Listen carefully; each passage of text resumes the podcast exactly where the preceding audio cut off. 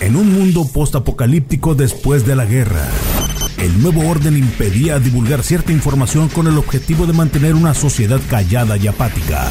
Algunos de los sobrevivientes de esta guerra fueron biomodificados y hechos para hacer las labores más complejas y peligrosas que el ser humano no podía hacer. Andan entre nosotros, se parecen a nosotros, pero no son como nosotros. Mario Flores, su vida está en peligro lo reconstruiremos. Poseemos la tecnología para convertirlo en un organismo cibernético, poderoso. Informará de los secretos que el nuevo orden impide revelar. Bienvenido a Replicante. Así que por lo pronto, ah, ya estamos ya, Estamos ahorita en este programa de Replicante Digital. Mi nombre es Mario Flores y tenemos a Pedro García Pichilla. Ya lo habíamos tenido con su fundación, pero ahora nos viene a, platicar de un tema que es, es sensible, es fuerte, pero a la vez es un profesional de la ganadería, un empresario ganadero. ¿Verdad, Pedro? Así es, Mario, muchísimas gracias. Me da mucha risa porque cuando te digo te ríes. la gente no lo puede ver, pero... pero... por recibirnos en tu espacio y un saludo a todo el auditorio. Saludos a toda la gente que nos puede escuchar en todas las plataformas de podcast y por supuesto también en Conexión 649. Estamos llegando hasta allá, ¿eh? Que es eh, Sinaloa, este, la parte sur de Chihuahua y Durango. Hay para que mande saludos y, también les impacta el tema que vamos a trascender ahorita. bueno, pues un saludo a todas esas partes. Eh, y bueno, aquí estamos a la orden, Mario. Oye, Pedro, el, tema de la ganadería es muy difícil y siempre en nuestros estados este, siempre se ha catalogado que son de los, de los fuertes. No digo que pioneros porque pues ya es que es Argentina y tienen varios estados que también lo conforman, ¿no? Pero aquí el punto es qué tan difícil es ahorita trabajar como ganadero. Bueno, mira, a mí me preguntas como ganadero, eh, no es tan difícil, a lo mejor para alguien que, que, desconoce, ¿verdad? Eh, sí va a ser un poco difícil, pero es una actividad muy noble. La ganadería hasta ahorita y en el estado, como dices, es punta de, de lanza en, se puede decir, en todo el país. Eh, somos un estado productor, un estado exportador de ganado en pie a los Estados Unidos. A Estados Unidos. Oye, déjame hacer una pausa, Pedro. ¿Por qué cuando vas al sur la carne no sabe igual?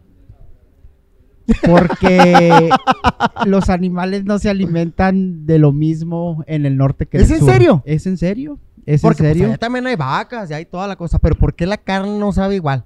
Mira, el, norte siempre se ha distinguido por la genética de su ganado y el sabor de la carne depende mucho de lo que come el animal y los acates, los granos en el sur son muy diferentes al norte. Pudiera parecer que es mejor porque llueve más que, Eso es lo que, en el norte, pero sin embargo el zacate del norte tiene más proteína. A pesar de que hay poca agua, pero Poca pero buena. Poca pero buena. Eh, son, son, las, son las ventajas y las bendiciones que tiene el desierto. Eh, los zacates.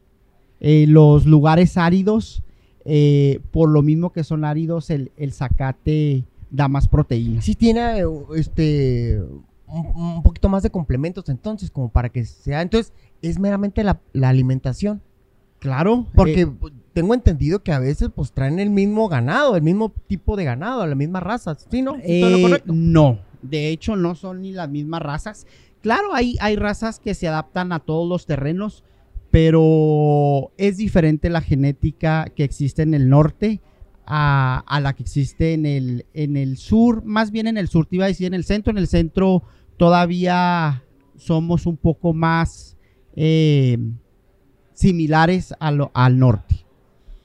Te estoy hablando del país, ¿verdad? Ah, ok, ok, ok. Porque si de repente dices, y hay mucha gente que dice, no, para...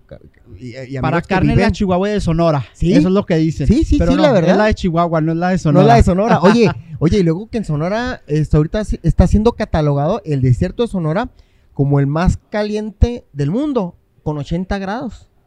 Pues fíjate a lo que, a lo que, hemos, a lo que hemos llegado eh, es que pregunta aquí que me dice aquí este Ramón que, que centígrados. Sí, deja, deja hacer una pausa. Porque se supone que pues nunca hemos tenido, pues, ¿quién tiene un termómetro de, esos grados?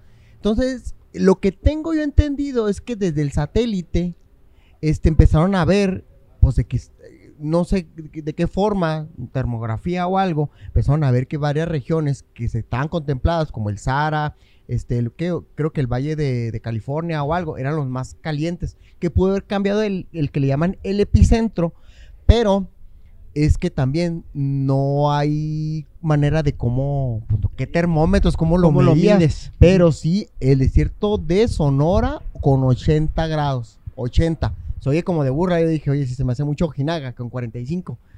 Imagínate acá con 80 grados, pues, y todavía hay este, cierta vegetación y todavía hay este. Pero ya pues, no hay lagartijas ni Ya no hay lagartijas chidas, ¿verdad? Lagartijas de puro esqueleto. Volviendo. A ver. Sí, es fauna endémica, digo, me imagino. Sí, pues habrá Dios que.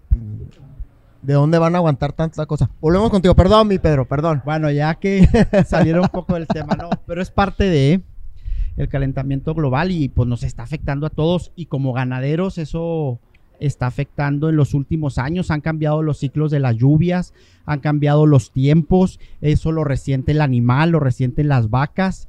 En, la aparición, en el caso de nosotros, ¿verdad? Que tenemos Pero siempre se ha visto eso. ¿O es.? Siempre se ha visto qué, Mario. Eh, este, perdón. Siempre se ha visto el, esta sequía.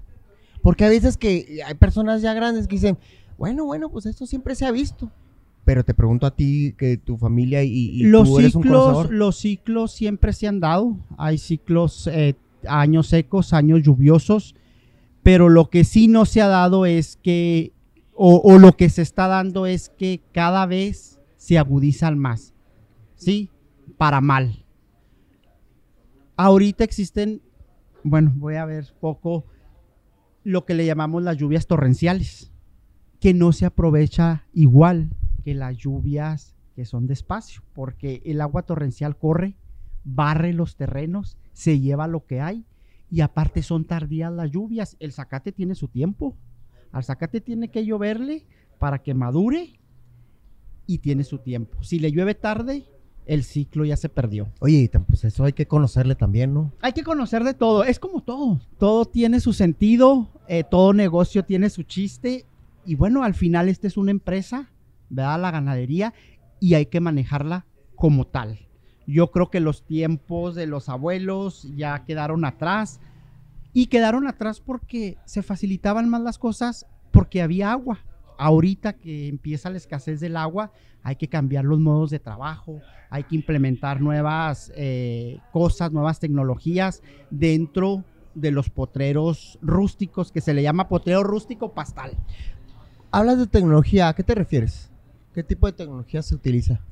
Tecnificar los ranchos, eh, ahorita eh, usar eh, las energías renovables o las energías limpias, ¿verdad? En vez de tener un, pumping jack sacando el agua, bueno, se sustituyen por, por energías limpias, donde trabajan con el sol, el aire, sobre todo el sol, y tecnificarlo me refiero a la conducción del agua, ¿verdad? Hacer, hacer almacenes de agua en diferentes partes del rancho y de ahí canalizarla a bebederos eh, para consumo de los animales.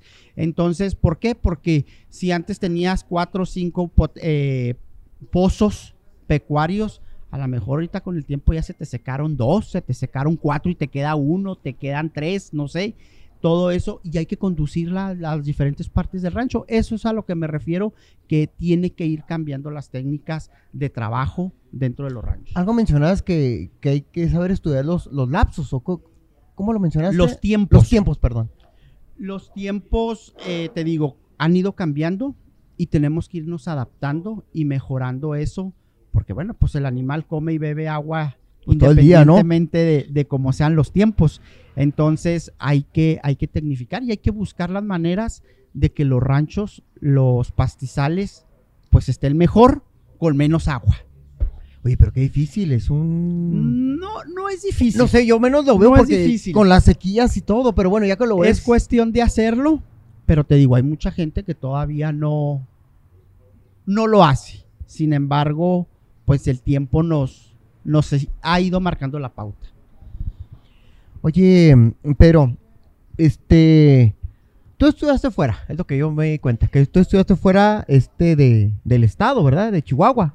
Yo estudié fuera porque en mi familia nos hicieron la cultura de salir, de salir de Nuevo Casadrandes, de experimentar otros terrenos. De hecho, no solamente fue fuera de mi ciudad, ¿verdad? Fue, yo estudié en el Tecnológico de Monterrey, Campus Monterrey, eh, pero hice especialidades y cosas conforme a lo que hoy trabajo, que es el, que es el campo. Que nos platique dónde fue, ¿verdad? Pues que nos platique, pues, eh, en el que nos presuma. En el extranjero.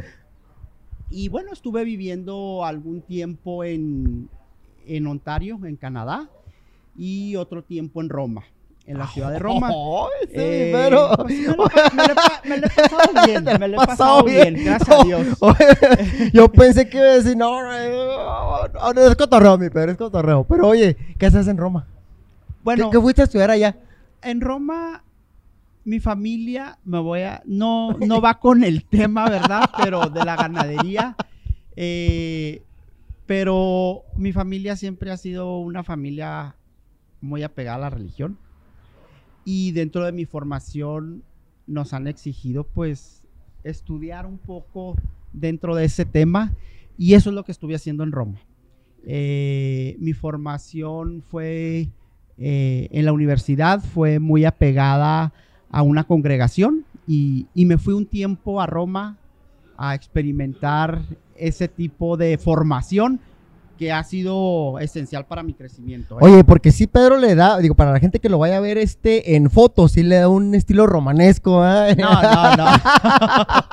Acá nomás la, la, la, la ¿cómo es la aureola esa de, de olivo?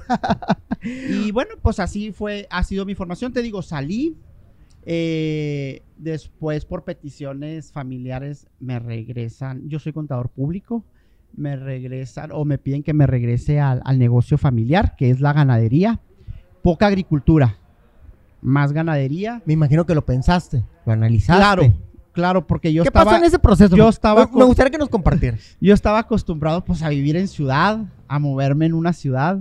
Claro que llego a Casas Grandes y los fines de semana corría a Chihuahua o corría a Juárez con los amigos. Eh, aparte duré eh, casi 10 años fuera de, de mi casa. Entonces fue un proceso de volverme a adaptar. Eso es lo que te iba a decir. Eh, me decía mi mamá, me decía, oye, acuérdate que ya estás en la casa, tienes que avisar porque pues acostumbrado a entrar y salir. Eh, entonces, fue un proceso, pero como todo, a todo se adapta, aparte pues hacía lo que me gustaba.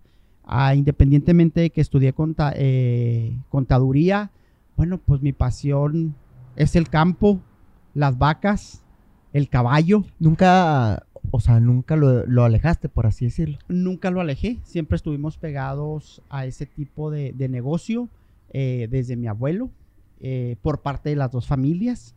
Entonces, pues no, no me costó. Me costó el adaptarme al ambiente y a la, pasividad. A la al ambiente del fin de semana, tienes que declararlo. el fin de semana, pero pues sí batallé a, acoplarme a la pasividad de, de Nuevo Casadrandes, porque aunque estoy hablando de unos años atrás, Nuevo Casadrandes no deja de ser eh, una ciudad chica donde te da tiempo para todo. Tú te mueves de tu casa a la ciudad, digo, de tu casa a la oficina y tienes tiempo para llegar, platicar, el que te saluda en la calle. Con razón, con razón, Pedro. De repente que estás en, Chihuahua o estás en Juárez y te da igual y tú te vas porque pues, los, los eh, lapsos, los, ¿cómo se llama? Pues si vas si vas a durar tres horas y todo, pues estás acostumbrado precisamente a los eh, caminos largos, ¿no? A los caminos largos y al tráfico. Y al tráfico. Eh. Oye, Pedro, algo, ya a lo mejor yéndonos así, ya que, que, nos platicas dónde has estado, ¿qué se pudiera incluir dentro de esas ciudades, tanto como donde viviste este, la, la carrera y lo demás que estudiaste, para poder impactarlo en Nuevo Casas Grandes y en Chihuahua como estado? Buscar la inversión privada. Yo creo que Nuevo Casas Grandes le hace mucha falta la inversión privada. Los incentivos para esas empresas vayan y se establezcan y poder hacer una ciudad productiva. Eso es lo que ha faltado, la voluntad de, de las gentes que han tenido la oportunidad de estar al frente y en eso, en eso me concentraría yo, ¿eh? En, incentivar. ¿Qué tipo de inversiones pudieran ser? O, no sé si lo tengas, a lo mejor te estoy preguntando además. si tenías algún específico para la región y a lo mejor para todo el estado. Para la región, hablando a cualquier cadena que me digas, hace falta el nuevo Casadrantes. ¿sí? Lo cual nos puede abaratar los costos y sin embargo le puede dar, para empezar, le da imagen a la ciudad, ¿sí? Y, y empieza a ver circulante, cualquiera, porque si tú conoces Nuevo Casadrandes, le hace falta todo. Si hablas de un negocio de autoservicio, eh, últimamente tenemos ahí algunos, pero hace falta la competencia. Si hablas de construcción, todo hace falta en Nuevo Casadrandes ahorita. A ver, Pedro. Y siendo sinceros, este, ¿por qué nunca se ha hecho? Falta de voluntad. Falta de voluntad de, la gente. ¿De los eh, gobernantes? ah, pues sí, ¿no? Pues ya, ya pegaste en el, oh. en el callo, pero ha faltado mucha voluntad para hacer las cosas. Y creo yo que también hasta visión, Pedro. Pues, no todo mundo... Amor, amor a la ciudad. Sí, ¿no? Sí. Pues tiene que tener muchas cosas. O sea, mira, tú ya tienes una fundación y obviamente, sobre todo el viajar te da una visión completamente distinta de lo que puedes perfeccionar y hacer en tu, en tu, en tu región, ¿no? O sea, si tú ahorita, este, que viste en, en, en Canadá, obviamente te gustaría que tal o tal negocio estuviera este, no, y sales a Chihuahua, vienes a Chihuahua, sales a Juárez, sales a Monterrey. Hay muchas cosas eh, que se pueden llevar a Nuevo Casadrantes. Pero también hay que darle. No estás hablando así como cuando un amigo, Oye, ¿verdad? un Starbucks. o sea, no, o sea, de, volar pensando en lo que él quería. Le digo, no, no, un Starbucks, no, dice, pero otra cosa. Pero, ¿qué tipo de. Bueno, ahorita te dijiste de, de, de autoservicios y que, que hay interés. Inversionistas, estamos hablando de inversionistas nacionales, estatales o también internacionales. En Europa o en este caso Canadá o algo, pudiera haber algún impacto para qué para Chihuahua. Algún interés, por así decirlo. Hay interés. Claro, hay interés puestos en todos lados y podemos, o sea, se pueden buscar esos intereses y se pueden aterrizar en el Estado. Entonces, yo creo que somos una zona muy acorde al desarrollo, tanto lo que es el estado como es el noroeste. Entonces, podemos tener ese tipo de inversiones. Si tú das un repaso a Nuevo Casadrandes, Nuevo Casadrandes está hecho o está fundado por cultura anglosajona, ¿verdad? Hay mucha relación con el país vecino, aparte de que ahí viven. Entonces existen todo ese tipo de relaciones que se pueden aprovechar. Oye, ahorita que dijiste, me dio mucho la atención, que, pues, que te ibas a Chihuahua, te ibas a Juárez, creo que en ese tiempo hubieras dicho, no, pues que pongan tal y tales bares, ¿no?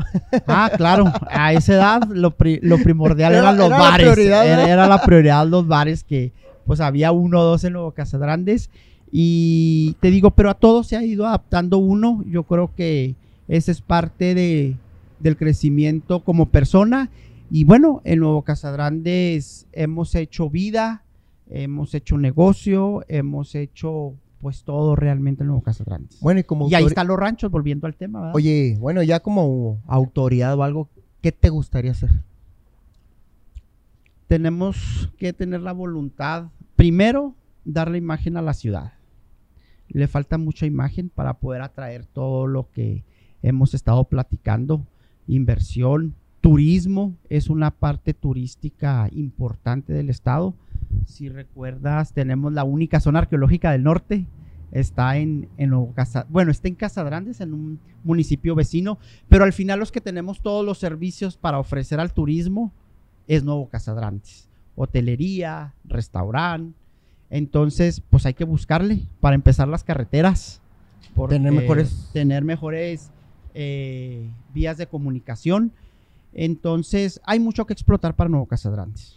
Oye, y volviendo con referencia al tema del agua y también de la ganadería, ¿qué es lo que se debiera o se pudiera hacer para tener, no sé, o sea, pues para no, no que escasee? Yo sé que estamos ah, siempre a la consideración del clima, pero se pudiera hacer algo, una, una cuestión empresarial, una cuestión gubernamental. Claro, hay muchas cosas que hacer, sobre todo ahorita que dices cuestiones gubernamentales. Desafortunadamente ahorita ya no existen los apoyos que bien, mal, mucho, poco existían anteriormente. Entonces son apoyos que pueden ayudarte a tecnificar el campo, como lo estábamos hablando ahorita, que a lo mejor si una bomba solar te cuesta 50 mil pesos, antes había un apoyo de hasta del 50% por de parte del gobierno. Oh. Entonces, todo eso que se ha acabado, pues ha ido retrasando, pero lo podemos, lo podemos hacer. Eh, claro que cuesta más, pero la gente tiene que concientizarse que es la única manera de ir eh, ayudando a los terrenos a que, a que sean más productivos. Aquí de lo que se trata es, como en todo, cada vez ser más productivos y más eficientes en todo. Ya ahorita nos has platicado, bueno, en, este, en este aspecto, ¿tienes eh, alguna consideración, en este caso, tanto empresarial o política? O política. pues sí, no quería mencionarlo, pero pues ya que, pues ya que estamos aquí. que si tengo. Pues no sé, no sé, me imagino que varias, pero digo, ni siquiera si quieres menciones la de la pasado mañana. ¿Alguna consideración por ahí que tengas, algún año? ¿O algún proyecto lejano, cercano? Claro, claro que tengo. Porque sé que te interesa mucho la política, pero y, pues, que, mi y, que, mi y que mi pasión haga una rectificación ahí. Mi pasión es, es la política y, y claro que creo que a partir de esa plataforma podemos hacer muchas cosas y podemos trabajar en pro y en bien para la comunidad en todos los aspectos rezagados que tiene el municipio.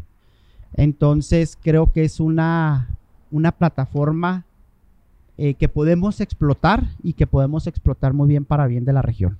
Ahorita que mencionabas de tener una imagen eh, para, para Nuevo Casas Grandes, ¿te referías, eh, ahorita que decías las carreteras, una infraestructura hotelera, ¿Qué otra cosa?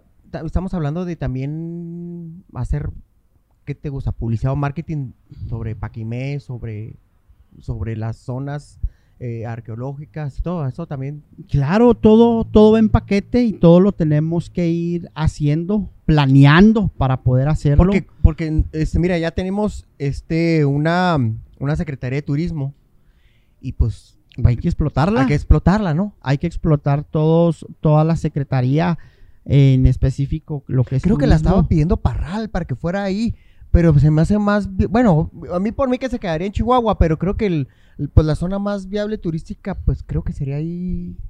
En Nuevo Es el noroeste, es el sí, no, digo, digo, digo, bajo. Digo, no, porque, estés tú aquí. No, no, y no porque sea yo de allá, ¿verdad? Pero eh, pues ahí tenemos la zona arqueológica, tenemos museo, eh, tenemos, te digo, mucho, mucho que explotar. Tenemos la sierra, la cercanía con la sierra, eh, donde se puede explotar eh, las rutas que hoy están de moda. Es lo que te iba a decir. ¿Qué más se puede explotar turísticamente para atraer y que pues obviamente vengan e inviertan? el ecoturismo. El ecoturismo sería otra opción de explotarlo porque hay muchas zonas donde puedes ir, puedes acampar, puedes explorar, caminar eh, y, ver todo lo que hay. Eso no, no está explotado, ¿verdad? nada, no está explotado absolutamente nada y todo lo que está explotado está explotado a, menos de la mitad. Tú dices que hay mucha, ¿cómo te diré?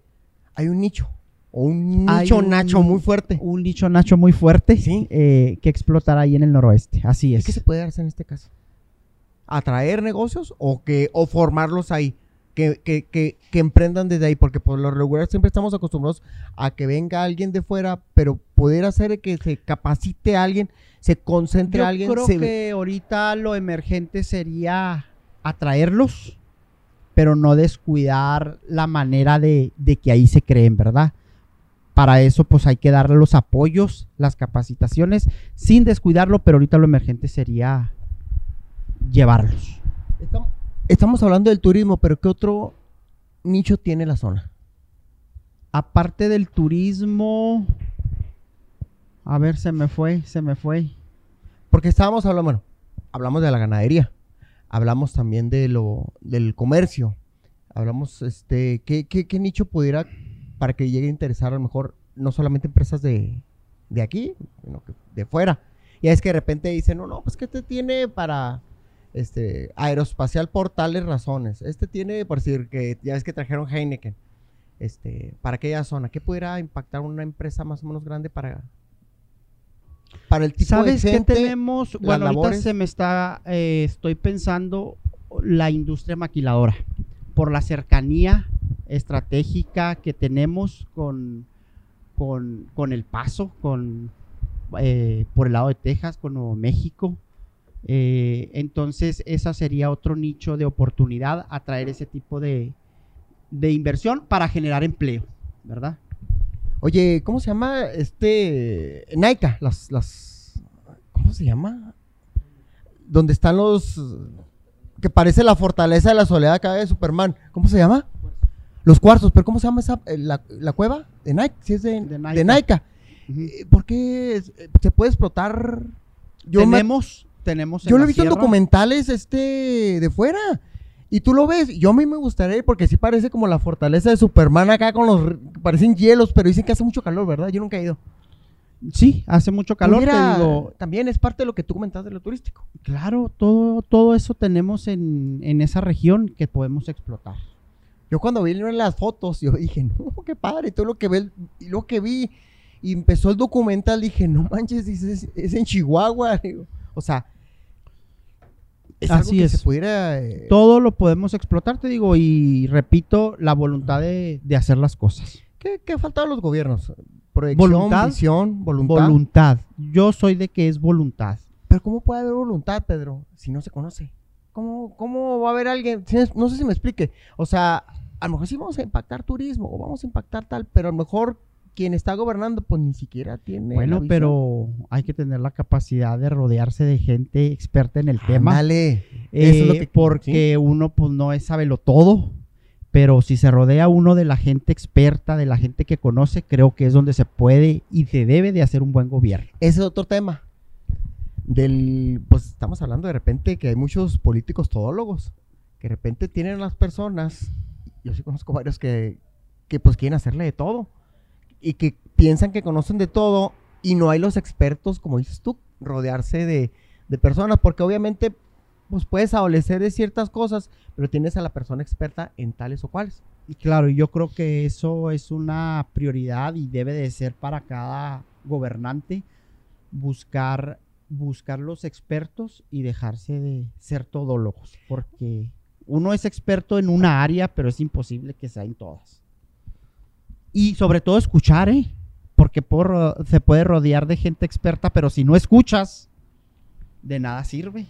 Entonces, es gente experta, pero uno o el que esté al frente, eh, pues escuchar. es que dicen un punto muy, muy fuerte, o sea, en el clavo.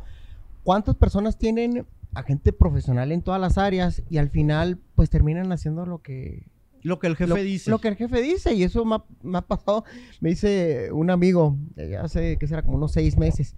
Él pues tiene varias maestrías y todo, y fue contratado precisamente para hacer ciertos este, planes y conceptos y todo. Y pues él iba muy emocionado. ¿Y, qué pasó? Le ¿cómo quedó el...? Y dice, no, es que no agarró ninguna. ¿Cómo no? Ninguna. O sea, planeando meses y todo, dice, y nunca se armó nada. Y luego, pues no, al final toma la decisión, que bueno, pues es el jefe, pero no valora, no hizo la valorización de, tales planes. ¿Por qué entonces? Entonces, ¿para qué te contrató? Pues no sé, y se me hace para, pues, como para avalar ciertos detalles y todo. Dice, vale, pues qué triste. Como dices tú, o sea, nunca escuchó. Y a pesar de que los planes, creo que se cambiase de trabajo y ahí sí le...